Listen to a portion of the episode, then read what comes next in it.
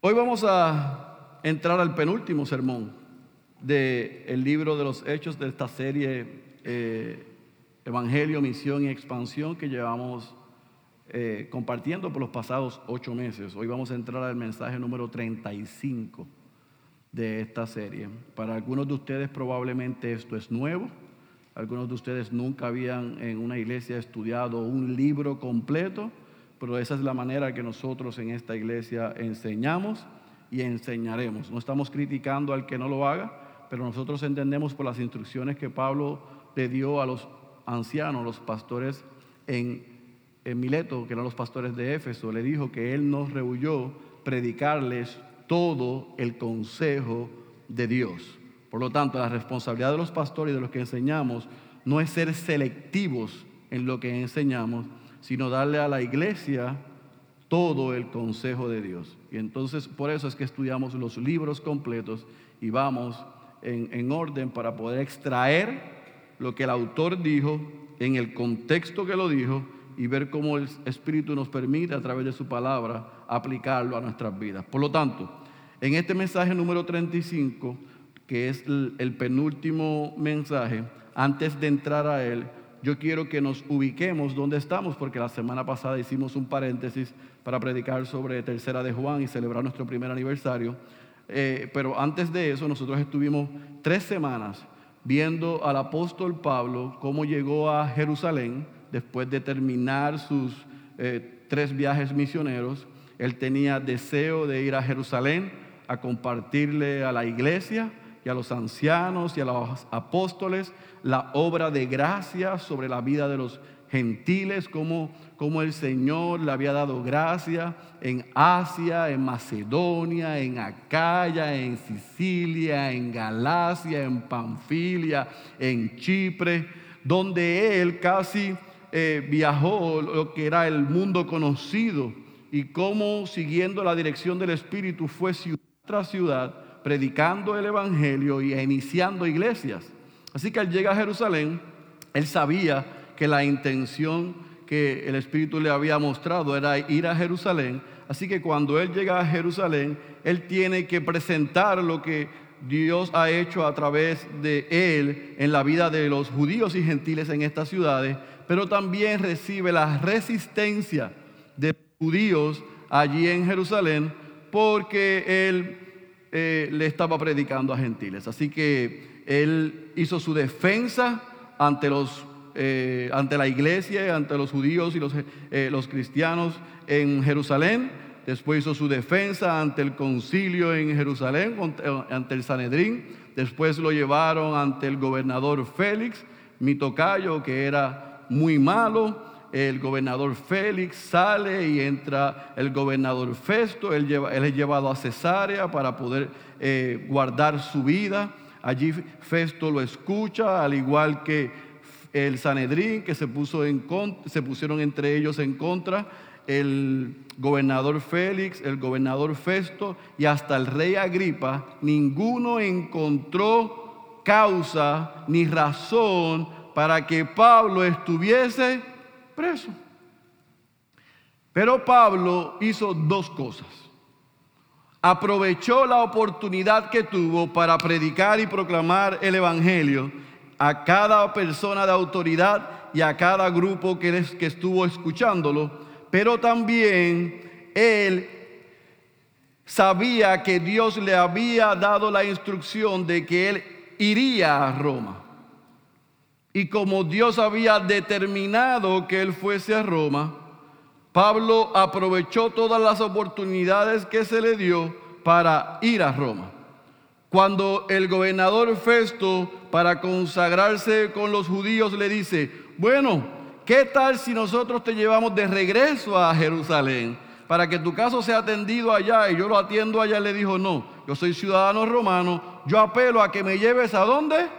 Al César. Y dijimos que el César estaba ¿dónde? En Roma. ¿Y porque él quería ir a Roma? Porque Cristo le había dicho que él iba a ir a Roma a dar testimonio de él. Y ahí dejamos a Pablo haciendo cinco de sus seis defensas. Hoy vamos a ver qué sucede cuando él sale de Cesarea y llega a Roma y la semana que viene cerramos este libro con para mí una porción hermosa donde el Evangelio reina, donde el Evangelio es proclamado en libertad y donde Lucas nos deja en suspenso, porque no sabemos qué sucedió después de eso, pero Pablo hace en esa, en esa visita o en esa, eh, ante la autoridad del César en Roma y los líderes judíos, su última defensa y proclama el Evangelio allí, pero eso lo vamos a ver la semana que viene. Así que hoy vamos a ver el camino de Cesarea a Roma en Hechos capítulo 27 y vamos a leer todo el capítulo 27 y parte del capítulo 28 del versículo 1 al 15 en lo que yo he titulado como el naufragio de Pablo. Y es interesante porque en el libro de Hechos nosotros solamente vemos este naufragio. Pero Pablo a los corintios les cuenta que antes de eso al menos había tenido tres naufragios. Y yo quiero que usted tenga eso presente, porque el hombre que estamos viendo y que vamos a finalizar de ver en este libro, desde el capítulo 13 toma él relevancia en este libro, es un hombre experimentado en tormentas, en sufrimiento, en abusos físicos, en cárceles y en dolor. Y ninguno de los que estamos aquí lo hemos sufrido y probablemente no lo sufriremos. Pero podemos recibir ánimo de un hombre que lo sufrió casi todo por la causa más valiosa que es el Evangelio. Amén. Hechos capítulo 27, cuando usted esté ahí, me dice amén. Dice la santa y la poderosa palabra, cuando se decidió que deberíamos, que deberíamos embarcarnos para Italia, fueron entregados Pablo y algunos otros presos a un centurión de la compañía augusta llamado Julio. Y embarcándonos en una nave adramitena que estaba para zarpar hacia las regiones de la costa de Asia, nos hicimos a la mar acompañados por Aristarco, un macedonio de Tesalónica. Al día siguiente llegamos a Sidón. Julio trató a Pablo con benevolencia permitiéndole ir a sus amigos y ser atendido por ellos. De allí partimos y navegamos al abrigo de la isla de Chipre, porque los vientos eran contrarios. Y después de navegar atravesando el mar frente a las costas de Cilicia y de Panfilia, llegamos a Mira de Licia. Allí el centurión halló una nave alejandrina que iba para Italia y nos embarcó en ella. Y después de navegar lentamente por muchos días y de llegar con dificultad frente a Nido, pues el viento no nos permitió avanzar más, navegamos al abrigo de Creta frente a Salmón. Y costeándola con dificultad, llegamos a un lugar llamado Buenos Puertos, cerca del cual estaba la ciudad de la Sea. Cuando ya había pasado mucho tiempo y la navegación se había vuelto peligrosa, pues hasta el ayuno había pasado ya, Pablo los amonestaba, diciéndoles, amigos, veo que de seguro este viaje va a ser con perjuicio y graves pérdidas, no solo del cargamento y de la nave, sino también de nuestras vidas. Pero el centurión se persuadió más por lo dicho por el piloto y el capitán del barco que por lo que Pablo decía. Y como el puerto no era adecuado para invernar, la mayoría tomó la decisión de hacerse a la mar desde allí por si les era posible arribar a Fenice, un puerto de Creta, que mira hacia el nordeste y al sudeste y pasar el invierno allí. Cuando comenzó a soplar un moderado viento del sur, creyendo que habían logrado su propósito, llevaron anclas y navegaban costeando a Creta. Pues, pero no muchos después, desde tierra comenzó a soplar un viento huracanado que se llamaba Euroclidón y siendo azotada la nave y no pudiendo hacer frente al viento, nos abandonamos a él y nos dejamos llevar a la deriva. Navegando al abrigo de una pequeña isla llamada Clauda, con mucha dificultad pudimos sujetar el esquife. Después que lo alzaron, usaron amarras para ceñir la nave y temiendo encallar en los bancos de Sirte, echaron el ancla flotante y se abandonaron a la deriva. Al día siguiente, mientras éramos sacudidos furiosamente por la tormenta, comenzaron a arrojar la carga y al tercer día con sus propias manos arrojaron al mar los aparejos de la nave. Como ni el sol ni las estrellas aparecieron por muchos días, y una tempestad no pequeña se abatía sobre nosotros, desde entonces fuimos abandonados, subraye eso, toda esperanza de salvarnos. Yo creo que subraye eso. Tres días, muchos días, una semana, el tiempo que haya sido, ellos perdieron la esperanza de salvarse. Cuando habían pasado muchos días sin comer, Pablo se puso en pie en medio de ellos y dijo, amigos, deberíais haberme hecho caso y no haber zarpado de Creta, evitando así este perjuicio y pérdida. Subraya esta expresión, versículo 22. Pero, pero, ahora os exhorto a tener buen ánimo, porque no habrá pérdida de vida entre vosotros, sino solo del barco. Porque esta noche estuvo en mi presencia un ángel del Dios de quien soy y a quien sirvo, diciendo, no temas, Pablo has de comparecer ante el César. Y he aquí Dios te ha concedido todos los que navegan contigo. Subraye, Dios te ha concedido, por favor. Por tanto, tened buen ánimo, amigos, porque yo confío en Dios que acontecerá exactamente como se me dijo. Pero tenemos que encallar en cierta isla. Y, la llegada de, y llegada la décima cuarta noche, mientras éramos llevados a la deriva en el mar Adriático, a eso de la medianoche los marineros presentían que se estaban acercando a tierra. Echaron la sonda y hallaron que había 20 brazas. Pasando un poco más adelante, volvieron a echar la sonda y hallaron 15 brazas de profundidad. Y temiendo que en algún lugar fuéramos a dar contra los escollos, echaron cuatro anclas por la popa y ansiaban que amaneciera. Como los marineros trataban de escapar de la nave y habían bajado el esquife al mar, bajo pretexto de que se proponían echar las anclas de la, proa. Pablo dijo al centurión y a los soldados, si estos no permanecen en la nave, vosotros no podréis salvaros. Entonces los soldados cortaron las amarras del esquife y dejaron que se perdiera. Y hasta que estaba a punto de amanecer, Pablo exhortaba a todos a que tomaran alimento diciendo, hace ya 14 días que velando continuamente estáis en ayunas sin tomar ningún alimento. Por eso os aconsejo que toméis alimento porque esto es necesario para vuestra supervivencia. Pues ni un solo cabello de la cabeza de ninguno de vosotros perecerá. ¡Wow! Habiendo dicho esto, tomó pan y dio gracias a Dios en presencia de todos.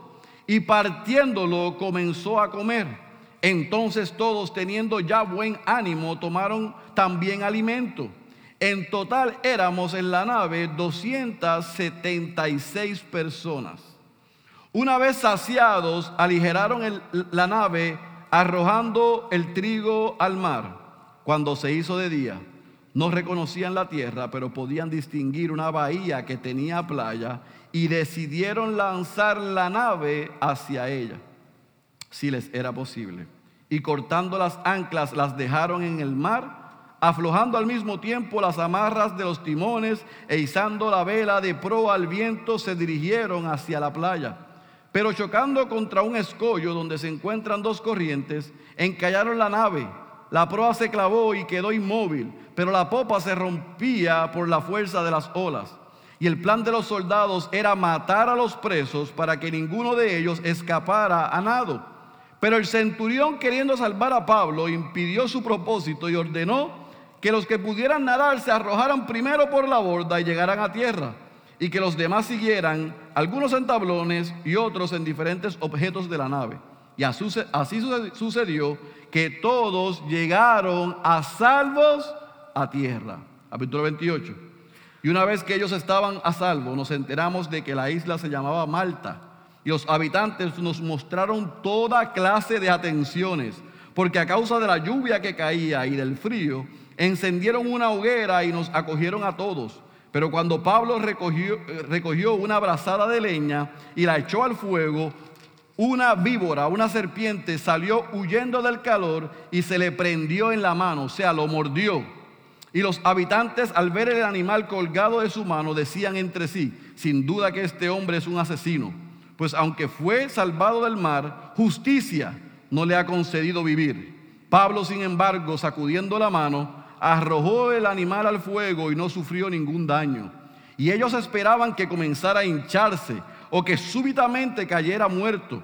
Pero después de esperar por largo rato y de no observar nada anormal, anormal en él, cambiaron de parecer y decían que era un Dios.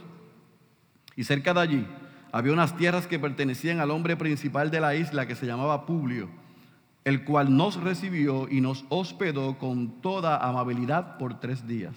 Y sucedió que el padre de Publio yacía en cama, enfermo con fiebre y desentería. Desentería. Y Pablo entró a verlo y después de orar puso las manos sobre él y lo sanó. Cuando esto sucedió, los demás habitantes de la isla que tenían enfermedades venían a él y eran curados. También nos honraron con muchas demostraciones de respeto y cuando estábamos para zarpar, nos suplieron con todo lo necesario. Versículo 11. Después de tres meses nos hicimos a la vela en una nave alejandrina que había invernado en la isla y que tenía por insignia a los hermanos gemelos. Cuando llegamos a Siracusa nos quedamos allí por tres días y zarpando de allí seguimos la costa hasta llegar a Regio. Y al día siguiente se levantó un viento del sur y en dos días llegamos a Puteoli. Y allí encontramos algunos hermanos que nos invitaron a permanecer por siete días. Y así llegamos a Roma. Cuando los hermanos, subraye eso, los hermanos, dice Lucas, tuvieron noticia de nuestra llegada, vinieron desde allá a recibirnos hasta el foro de Apio y los, las tres tabernas. Y cuando Pablo los vio, dio gracias a Dios y cobró ánimo. Oramos, Padre, ayúdanos a poder desempacar estos versículos, explicarlos en su contexto pero ver la maravillosa historia que hay detrás de esto. Que lo que tú has prometido, tú lo cumplirás y que tú guardas a los tuyos. Y los que estamos en ti somos tuyos. Por lo tanto, estamos seguros.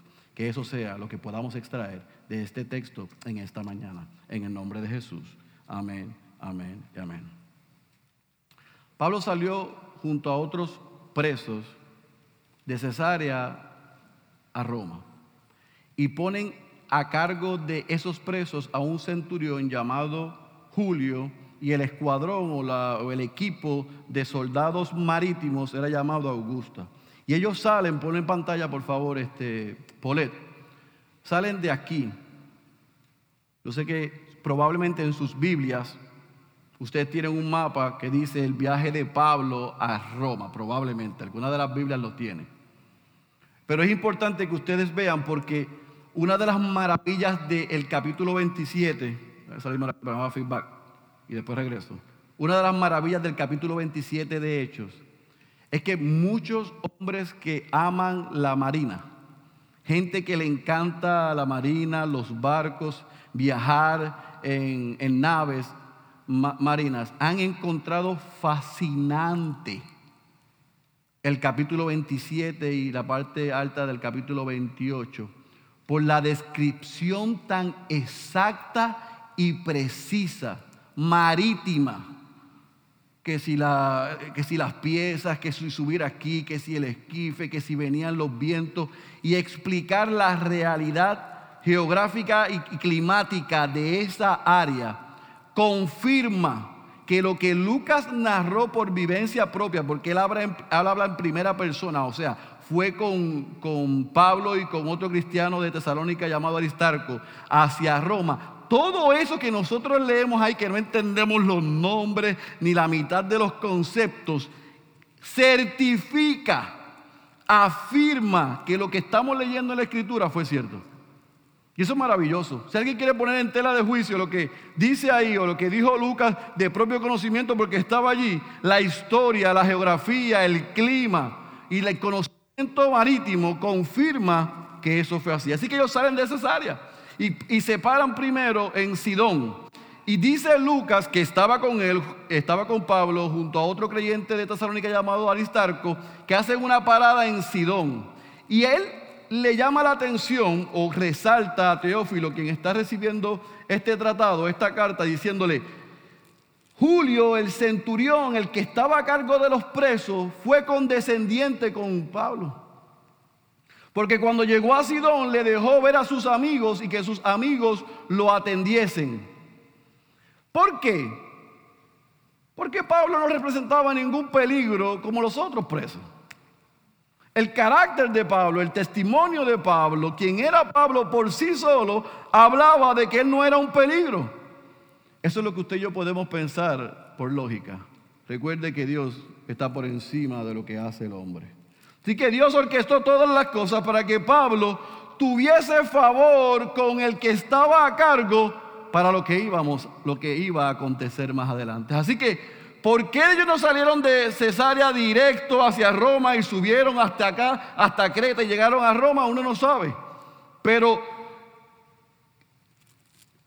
este primer pedazo del viaje, o sea, versículos en el capítulo 27, transcurren de una manera más o menos normal. Pasan de Sidón, costean Chipre, bajan, suben debajo de Cilicia y llegan a Licia. Pero fíjese que cambia el color en el mapa porque en Licia hay un cambio de barco. Iban en, un, en una nave o en una embarcación que usaban los romanos para llevar presos, pero cuando llegan a Licia cambian y dice Lucas que se montan, o el centurión montó a los presos, a Lucas y Aristarco, en una nave que venía de Alejandría, de Egipto, que llevaba bien carga de trigo. O sea, era un barco de carga. Y allí montaron a los presos, se montó todos eh, los soldados, los amigos de Pablo, y siguieron hacia, ellos creían que Roma. Pero el clima comenzó a jugarle en contra. Y en el versículo 9, o sea, del versículo 1 al versículo 8, nosotros vemos que hay un cambio de barco, hay un viaje más o menos normal, pero comenzó a empeorar el clima y ellos se ven obligados, no les queda más remedio que llegar hacia Creta, al área de abajo del sur, oeste, del sureste, perdón, de la, de la isla, que los marinos, o sea, los que llevaban el piloto, el capitán que llevaba ese barco, probablemente no conocía ese puerto que le llamaban buenos puertos y de bueno no tenía nada. Así que ellos con mucho esfuerzo llegaron allí. Y usted dice, pero ¿qué tiene que ver eso? ¿Por qué Lucas tiene que narrar eso? Por lo que dice el versículo 9. Porque en el versículo 9, él, dice de primero de Cesarea a Buenos Puertos, hay una serie de situaciones, hay un cambio de barco, llegan con dificultad aquí, pero en el versículo 9, cuando dice que eh, cuando ya había pasado mucho tiempo y la navegación se había vuelto peligrosa, pues hasta el ayuno había pasado, era eh, la, fecha del 5 de octubre, que era el día de la expiación en el calendario judío, Pablo los amonestaba ¿Y qué le dice en el versículo 10? Diciéndoles, amigos, veo que de seguro este viaje va a ser con perjuicio y graves pérdidas, no solo del cargamento y de la nave, sino también de nuestras vidas. O sea, Pablo dice, chicos, salimos de Cesarea y para llegar a buenos puertos hemos tenido dificultad. Ya pasó el día del ayuno, o sea, ya pasó el 5 de octubre. ¿Ustedes han perdido la cabeza? Estamos llegando al invierno, o sea, del 14 de septiembre a noviembre 15 por ahí, era una época súper peligrosa para navegar. Y mientras más se acercaba el invierno, más peligroso se hacía y cuando llegaba el invierno no se navegaba.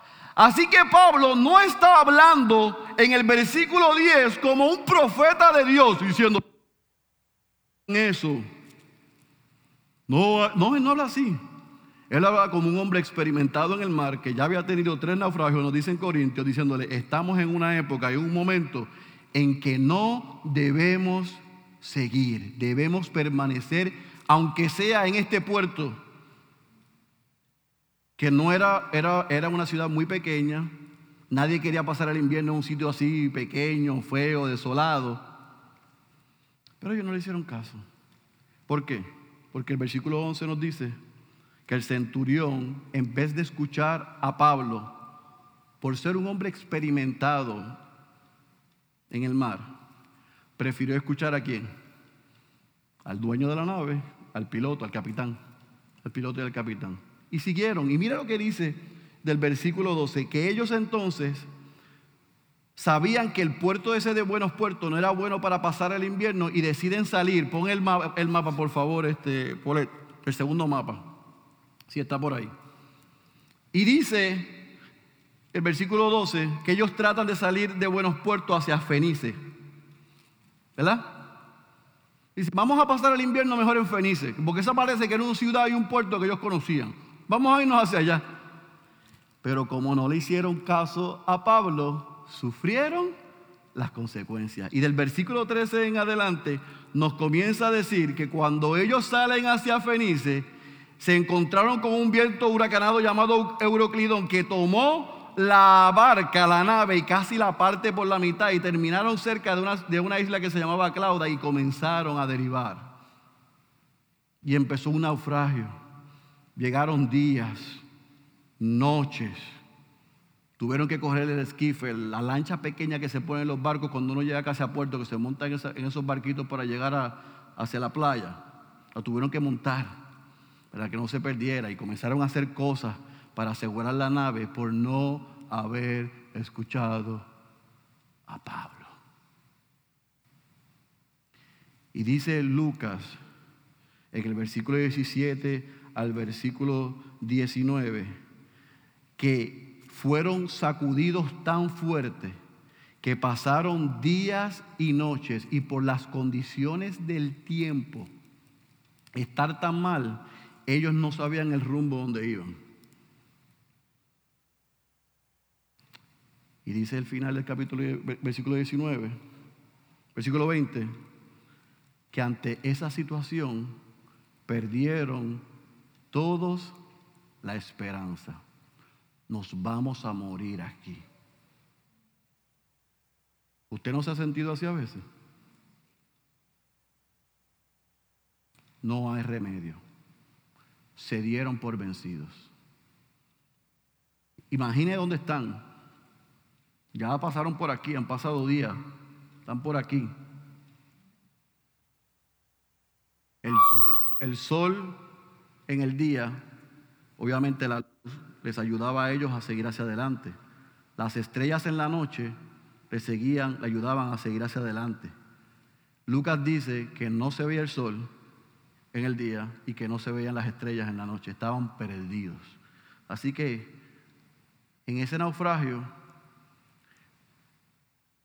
por eso le, pedí que lo subrayara en la parte baja, Lucas hablando en primera persona dice, desde entonces fuimos abandonando toda esperanza de salvarnos.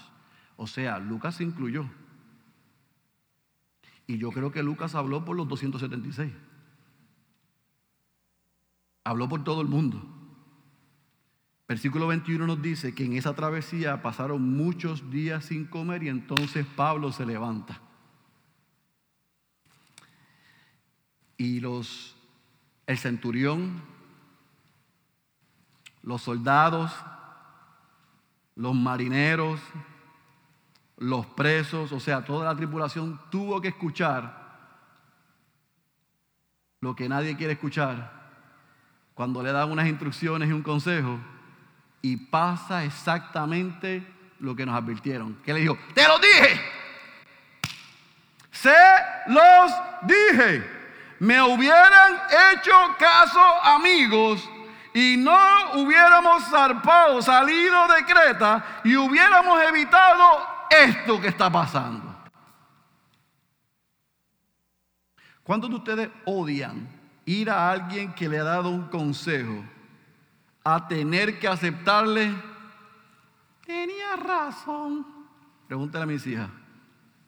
Y yo odiaba ir a donde mis padres a tener que decirle, ustedes tienen razón. Pablo se paró en la presencia de ellos y le dijo, me hubieran hecho caso. Pero no pierda de perspectiva que Pablo sabía que el mismo Señor Jesús le había dicho que él iba a Roma a dar testimonio. Pero ante esta deriva, tormenta y sufrimiento, a mí me parece, y yo interpreto por lo que él va a decir ahora mismo, que hasta él se puso nervioso. Ay, pastor, está especulando. Versículo 22.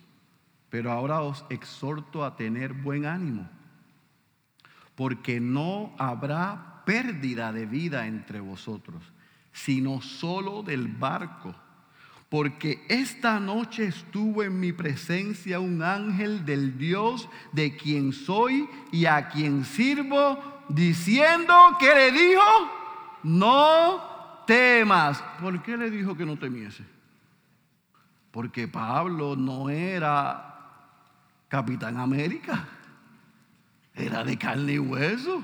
Y en su humanidad, al estar por tantos días ahí como un trompo, como una chiringa sin rabo, se tiene que haber preocupado y en su humanidad también haber pensado, yo creo que yo creo que yo malentendía al Señor. Ah, no, quizás no dijo eso, quizás dijo, esto va a ser imposible. Tampoco dijo eso, quizás dijo, esto va a ser difícil, ¿cómo lo va a lograr? La razón que haya sido el ángel de, Dios, de parte del Señor, le dice, no temas, Pablo, has de comparecer ante el César. No importa lo que está sucediendo aquí, lo que el Señor ha determinado y te dijo que va a suceder, sucederá. Ahora observe, por favor, la próxima expresión que Pablo da y Lucas narra, que para mí es asombrosa. Y he aquí, Dios te ha, ¿qué dice? Concedido todos los que navegan contigo. ¿Usted sabe lo que significa eso? Que Pablo en medio de esa tormenta estaba orando, no solamente para que el Señor guardara su vida, sino que guardara la vida de todos los que estaban en ese barco. Él no dijo, es una, una expresión cristiana. A mí no me interesa la vida de ellos. El que quiere llegar a Roma y tiene que llegar a Roma soy yo. Al menos guárdame a Lucas y a Aristarco, los demás que se pudran. No, dijo eso. Él, él oró y le pidió al Señor que guardara la vida de cada uno porque el ángel de Dios le dijo, el Señor te ha concedido que los que están contigo no van a morir. Así que Pablo le está diciendo a esos 276 eso y en el versículo 25 le dice, tengan ánimo amigos, porque yo confío en Dios que acontecerá, ok, otra vez, si perdí el rumbo, si perdí la mira, o sea que a los creyentes nos puede, nos va a pasar eso. A pesar de lo que la palabra dice, de lo que Dios ha prometido, de vez en cuando y de cuando en vez, en nuestra naturaleza pecaminosa, en nuestra humanidad, por lo que ven nuestros ojos, probablemente temeremos, probablemente nos confundiremos, probablemente cambiaremos la mira, pero porque Dios ha prometido y Él es fiel a lo que ha dicho, acontecerá lo que Él ha prometido que acontecerá.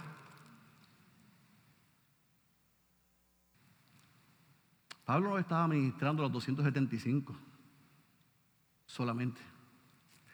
Se estaba ministrando también a su alma. Acontecerá lo que él ha dicho que acontecerá. Yo confío en Dios. Ahora, ¿a usted no les llama la atención lo que dice el versículo 26? Porque después que le dice lo que el ángel de Dios le dice, para darles ánimo, le dice, pero tenemos que encallar en una isla. O sea, el Señor no le dio todo, todo lo que iba a pasar al frente. Le dijo, yo sé que vamos a estar bien.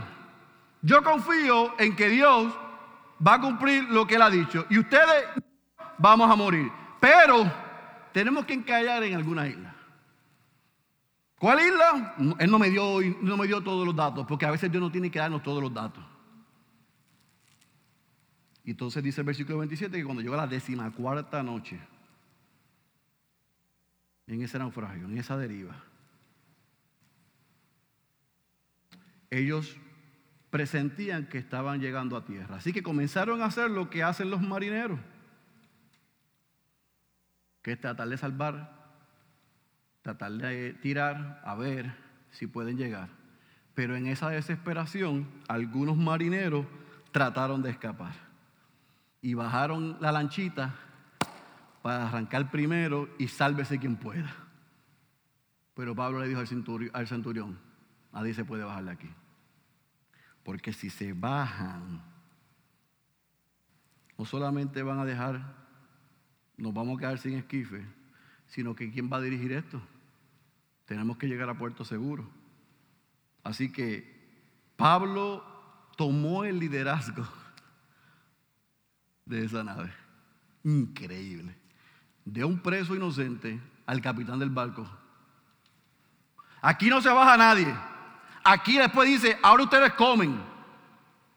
Dice el versículo 26 que hasta algunos interpretan que dice que tomó pan y dio gracias a Dios que compartió la cena del Señor, dicen algunos ahí, que tuvo el, Lord Supper con, con Aristarco y con Lucas. En otras palabras, él dijo, estamos bien, estamos seguros, coman, cobran ánimo, no se baja nadie, sigan adelante, damos gracias al Señor porque Él tiene cuidado de nosotros.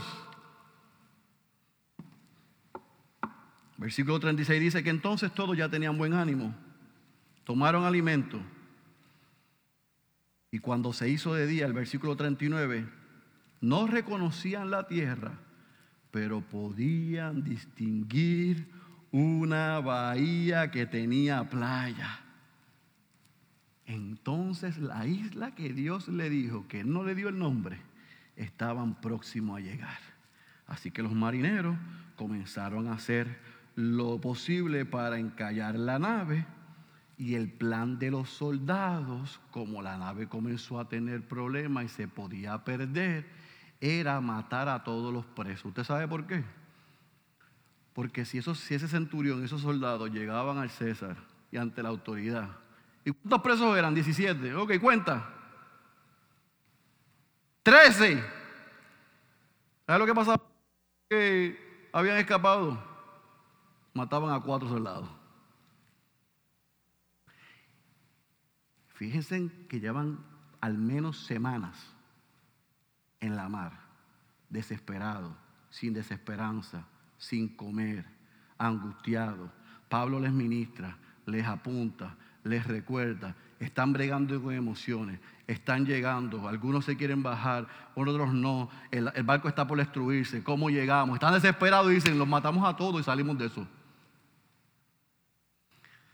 Dentro de esos presos estaba quién? Así que el hombre orquestó matar a quién? A Pablo. Dentro de esos presos iban a matar a quién?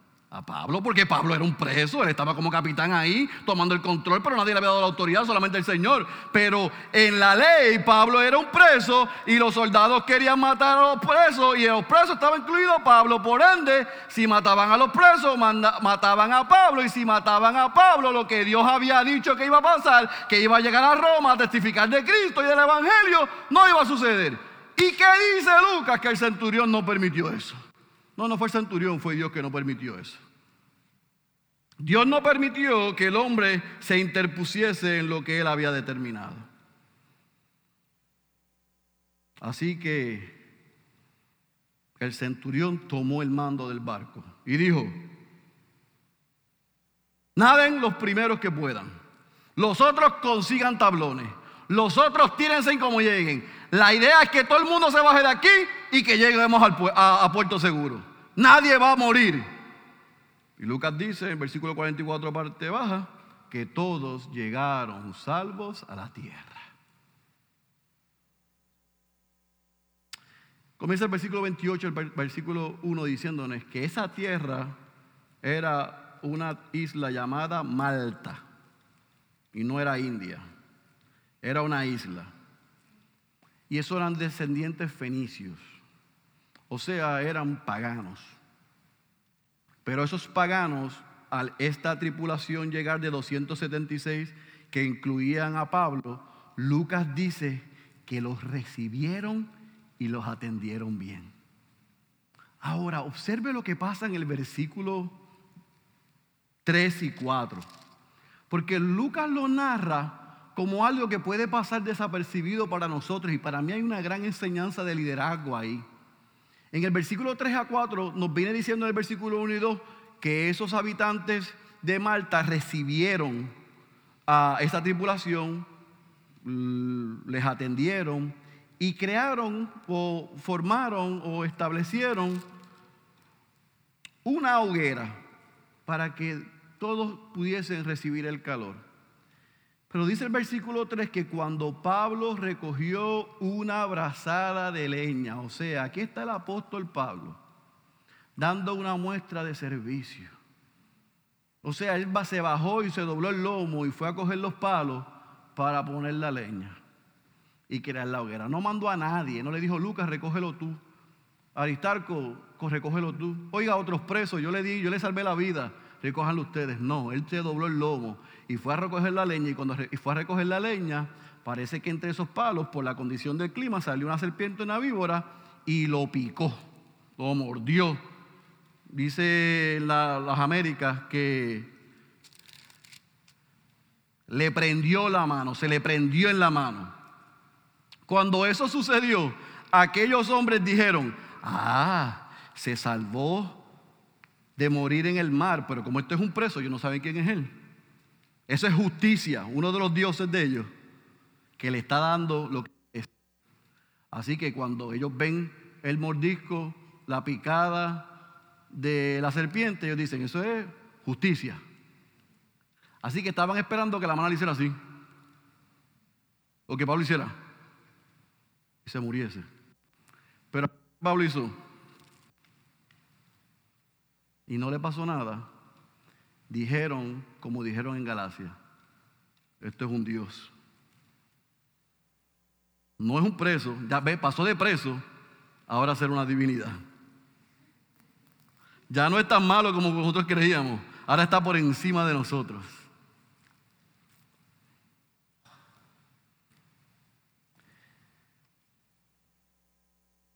Y Lucas dice, nos da ese detalle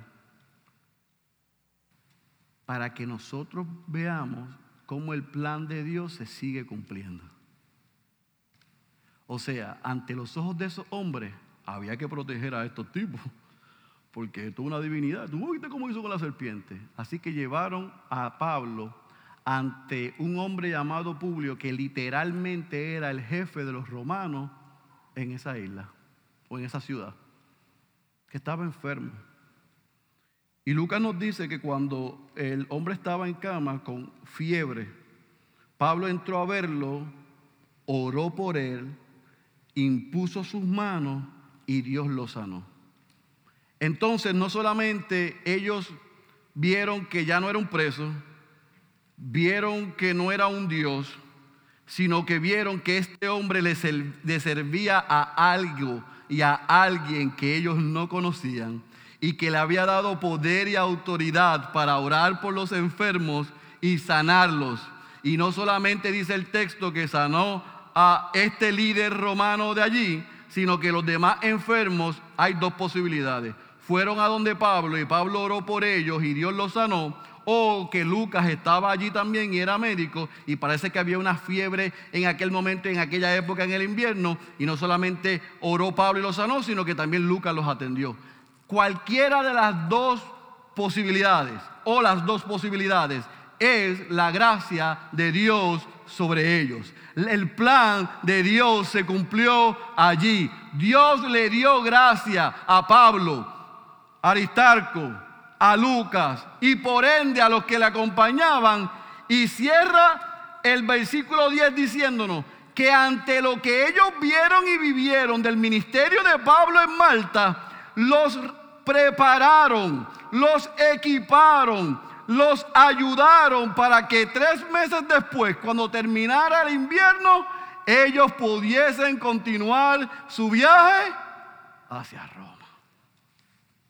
¿Usted no ve a Dios en eso? Porque si usted no ve a Dios en eso, no lo va a ver nunca más. Por eso es que está registrado ahí. No es más que una información de ciudades, de islas, de pueblos, de vientos. Es para que veamos la soberanía de Dios y el control de Dios y el plan de Dios cumpliéndose a la perfección según lo ha prometido. Y entonces el versículo 11 al versículo 15 nos dice que después de tres meses salieron en otra nave alejandrina camino a Roma. Y nos dice, y puedes poner el mapa por favor, Polet, que él hace algunas paradas en algunas ciudades, pero esto es interesante.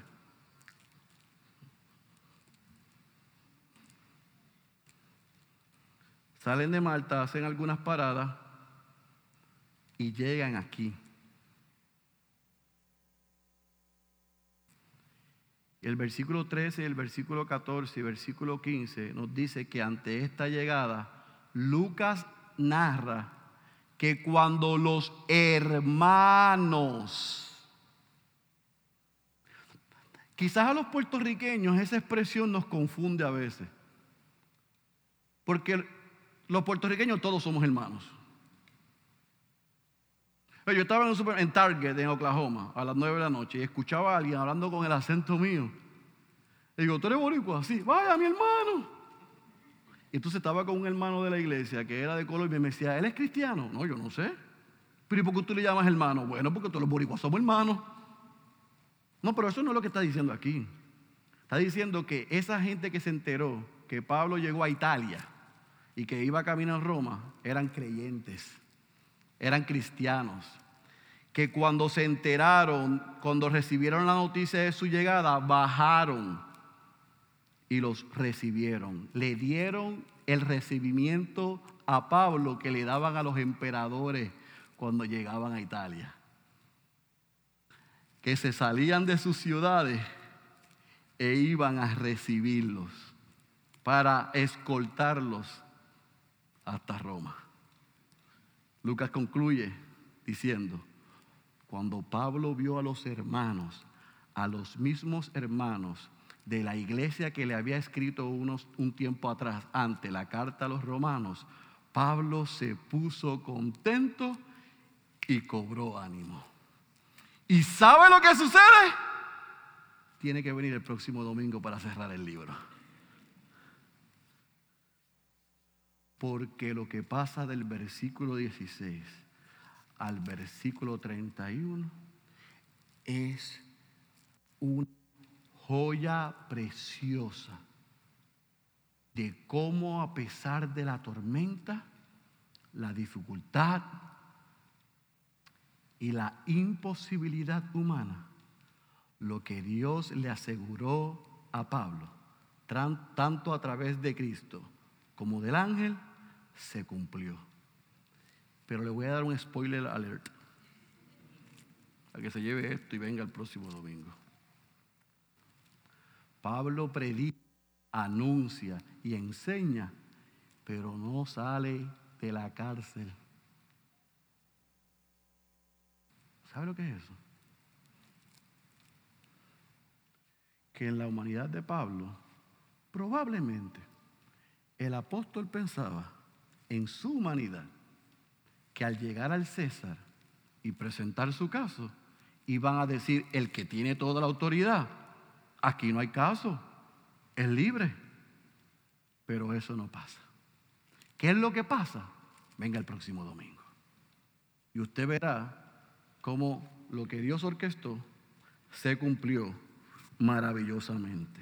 Ahora, hay un reto en un capítulo y medio que en su gran mayoría nos cuenta sobre una travesía, nos dan nombres de lugares, nos da eh, vocabulario marítimo y se nos podría hacer difícil en cómo aplicarlo a nuestras vidas.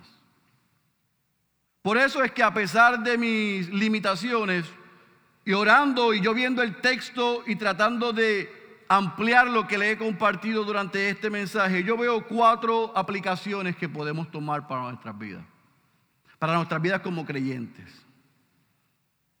Porque nosotros tenemos que reconocer que hay tormentas en la vida, ¿sí o no? Hay tormentas, huracanes y ahora acabamos de descubrir que también hay terremotos en la vida. Así que los creyentes no estamos exentos de las dificultades en la vida. Pero es que Dios no nos ha asegurado a los creyentes un camino fácil. Eso lo que vende es el evangelio, el supuesto y el pseudoevangelio de la prosperidad. Pero el evangelio de Jesucristo no promete, no asegura que por serle fiel a Dios va a ser un camino fácil. Como les dije la última vez que prediqué sobre hechos, como dijo Piper, si Dios hubiese prometido un camino fácil a los creyentes, entonces Dios odiaba al apóstol Pablo y al resto de los apóstoles. Dios no nos ha garantizado que vamos a vivir una vida libre de tormentas, de problemas, de dificultades, de enfermedades, de traiciones. No, ese no es el mensaje del Evangelio.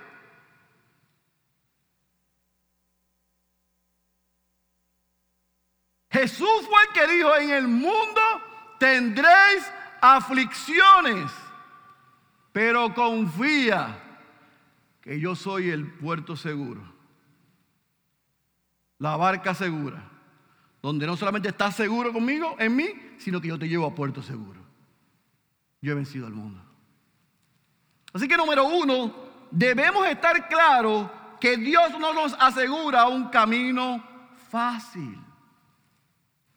Lo que sí nos promete es estar con nosotros en los momentos difíciles. Fíjense como yo le dije en la introducción de este mensaje. Acabamos de ver que Pablo pasa semanas en un naufragio camino a Roma, confiado y seguro que Dios le había dicho que iba a ir allá a testificar.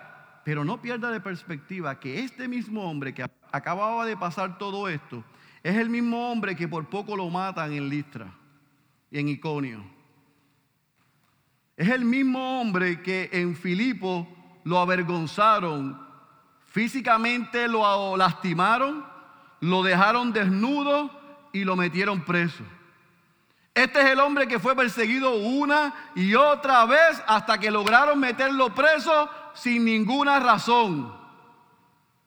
Este es el hombre que cuando abría su boca en el Sanedrín le mandaron a dar y darle una pela, como dice Héctor. Porque lo que él representaba afectaba la conciencia de los impíos. Y a pesar de una, dos, tres, cuatro, cinco, seis consecutivos sufrimientos, y de que el texto de Lucas nos muestra que aún en su humanidad, de vez en cuando y de cuando en vez, vimos agotamiento, vimos temor, vimos desenfoque, el Señor iba donde Él a decirle, se va a cumplir lo que yo te he dicho, no temas, ten ánimo, continúa. Lo mismo nos dice a nosotros hoy. No importa lo que tú estés pasando, si estás en Cristo, tú estás seguro. Pero es seguro que vas a sufrir. No es una alfombra de roja la vida cristiana.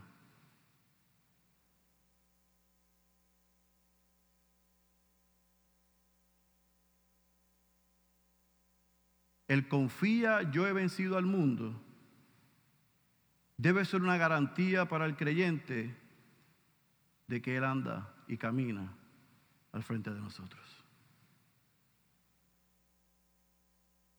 Y que no importa lo que nos suceda, porque Él venció, nosotros venceremos. Implique eso, que en este lado de la eternidad tengamos que sufrir. La canción y el himno que cantábamos, Estoy bien con mi Dios, no se escribió ese himno en el mejor momento de Horacio, del autor de ese himno. Se escribió en el peor momento, cuando perdió a su esposa y a sus hijos. Estoy bien, tengo paz, gloria a Dios.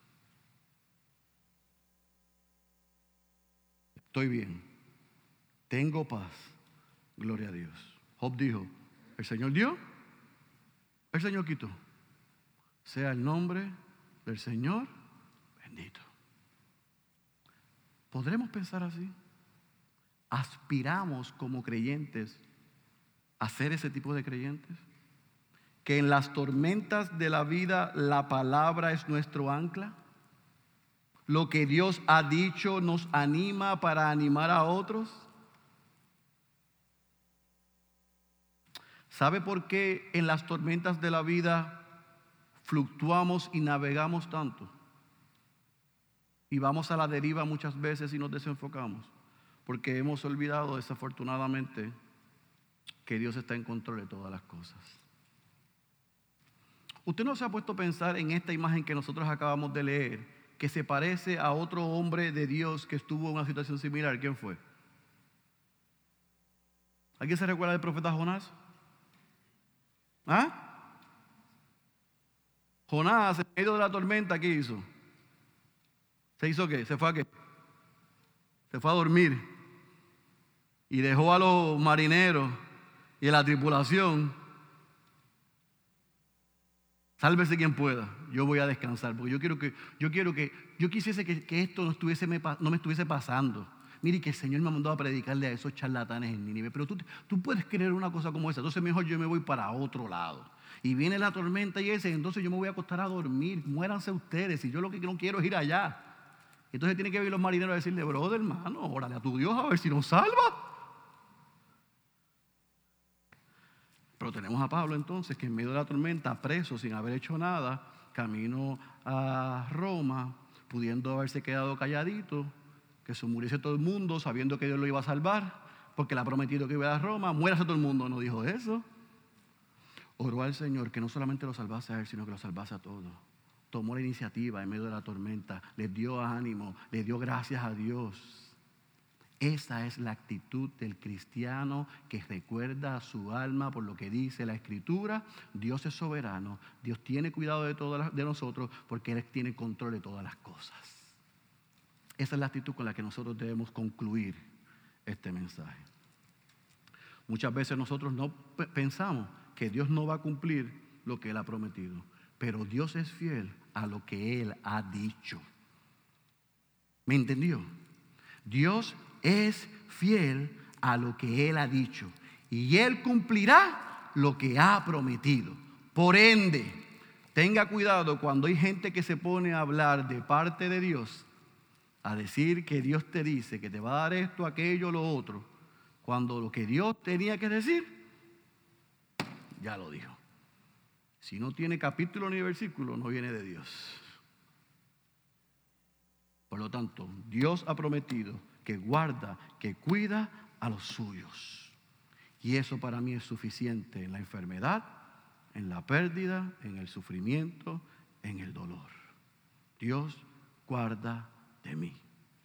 ¿Sabes por qué Pablo pudo soportar lo que pudo soportar?